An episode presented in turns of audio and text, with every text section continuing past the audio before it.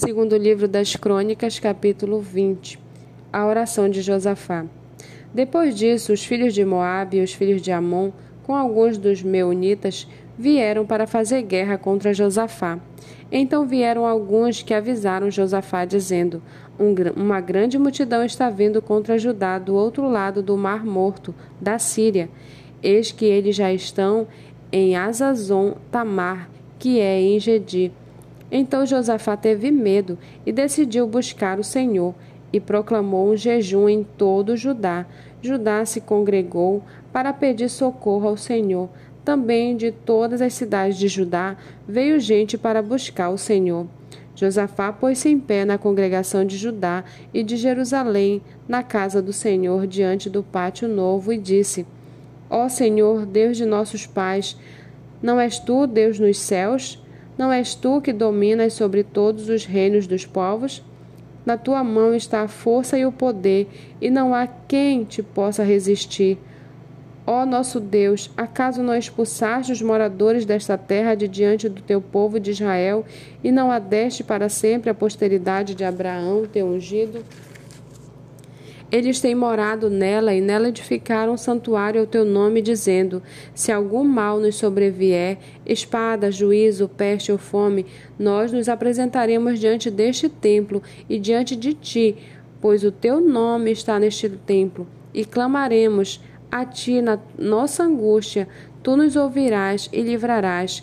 E agora eis que os filhos de Amon e de Moabe e os do monte Seir, cujas terras não permitistes a Israel invadir, quando vinham da terra do Egito, mas deles se desviaram e não os destruíram. Eis que eles estão nos recompensando assim, estão vindo para nos expulsar da tua propriedade que nos destes em herança. Ó nosso Deus, acaso não executarás o teu juízo contra eles? Porque em nós não há forças para resistirmos a essa grande multidão que vem contra nós. Não sabemos o que fazer, mas os nossos olhos estão postos em ti. Todos os homens de Judá estavam em pé diante do Senhor, com as suas crianças, as suas mulheres e seus filhos.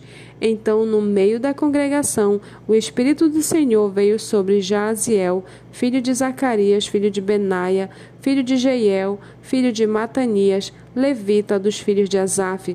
Jaziel disse: Escutem com atenção todo Judá, moradores de Jerusalém e rei Josafá.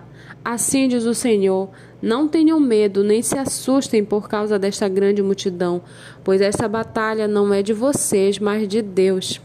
Amanhã vocês irão ao encontro deles, eis que eles virão pela ladeira de Ziz, e vocês os encontrarão no fim do vale, em frente do deserto de Jeruel. Neste encontro vocês não precisarão lutar, Tomem posição, fiquem parados e vejam a salvação que o Senhor lhes dará. Ó Judá e Jerusalém, não tenham medo, nem se assustem. Amanhã saiam ao encontro deles, porque o Senhor está com vocês. Então Josafá se prostrou com o rosto em terra, e todo Judá e os moradores de Jerusalém também se prostraram diante do Senhor e o adoraram. Os levitas dos filhos dos coatitas e dos coraitas se levantaram para louvar o Senhor, Deus de Israel, em voz bem alta. Na manhã seguinte, levantaram cedo e foram para o deserto de Tecoa. Ao saírem, Josafá se pôs em pé e disse: Escutem, povo de Judá e moradores de Jerusalém, Creiam no Senhor seu Deus e vocês estarão seguros. Creiam nos profetas do Senhor e vocês serão bem-sucedidos. Depois de desaconselhar com o povo, Josafá designou os que deveriam cantar ao Senhor, vestidos de ornamentos sagrados e marchando à frente do exército, deveriam louvar a Deus, dizendo: Deem graças ao Senhor, porque a sua misericórdia dura para sempre.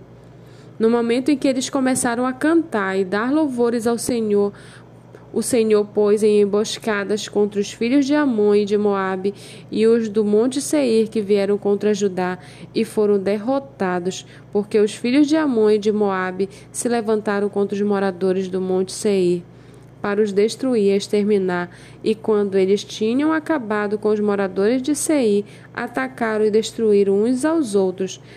Quando os homens de Judá chegaram a um lugar alto, de onde se pode olhar para o deserto, procuraram ver a multidão, e eis que somente avistaram cadáveres estendidos no chão. Não havia nenhum sobrevivente. Josafá e seu povo foram saquear os despojos e acharam entre os cadáveres riquezas em abundância e objetos preciosos. Pegaram para si mais do que podiam levar e gastaram três dias para saquear os despojos, de tanto que havia. No quarto dia, eles se reuniram no vale de Beraca, onde louvavam ao Senhor. Por isso, aquele lugar é chamado de Vale de Beraca até o dia de hoje. Então, todos os homens de Judá e de Jerusalém voltaram com Josafá à frente deles. Voltaram para Jerusalém com alegria, porque o Senhor lhes tinha dado uma grande alegria com a vitória sobre os seus inimigos. Entraram em Jerusalém ao som de liras, harpas e trombetas e foram para a casa do Senhor. O terror da parte de Deus veio sobre todos os reinos daquela terra. Quando ouviram que o Senhor havia lutado contra os inimigos de Israel, assim o reino de Josafá teve paz, porque Deus lhe deu repouso por todos os lados. Josafá reinou sobre Judá. Ele tinha 35 anos de idade quando começou a reinar e reinou vinte e cinco anos em Jerusalém. A mãe dele se chamava Azuba e era filha de Zili. Ele andou no caminho de Asa, seu pai, não se desviou dele e fez o que era reto aos olhos do Senhor. Os lugares altos, porém, não foram destruídos, porque o povo ainda não tinha disposto o coração para com o Deus de seus pais. Quanto aos demais atos de Josafá, tanto os primeiros como os últimos, está tudo escrito nas crônicas de Jeú, filho de Anani, que as inseriu na história dos reis de Israel. Depois disto, Josafá, rei de Judá, se aliou com Acasias, rei de Israel, cuja conduta era ímpia. Aliou-se com ele para construir navios que fossem a Tarsis. Os navios foram construídos em Ezion-Geber. Então Eliezer, filho de Dodavá, de Maressa, profetizou contra Josafá, dizendo: Por que você se aliou com Acasias? Por isso o Senhor destruirá o que você construiu. E os navios se quebraram e não puderam ir a Tarsis.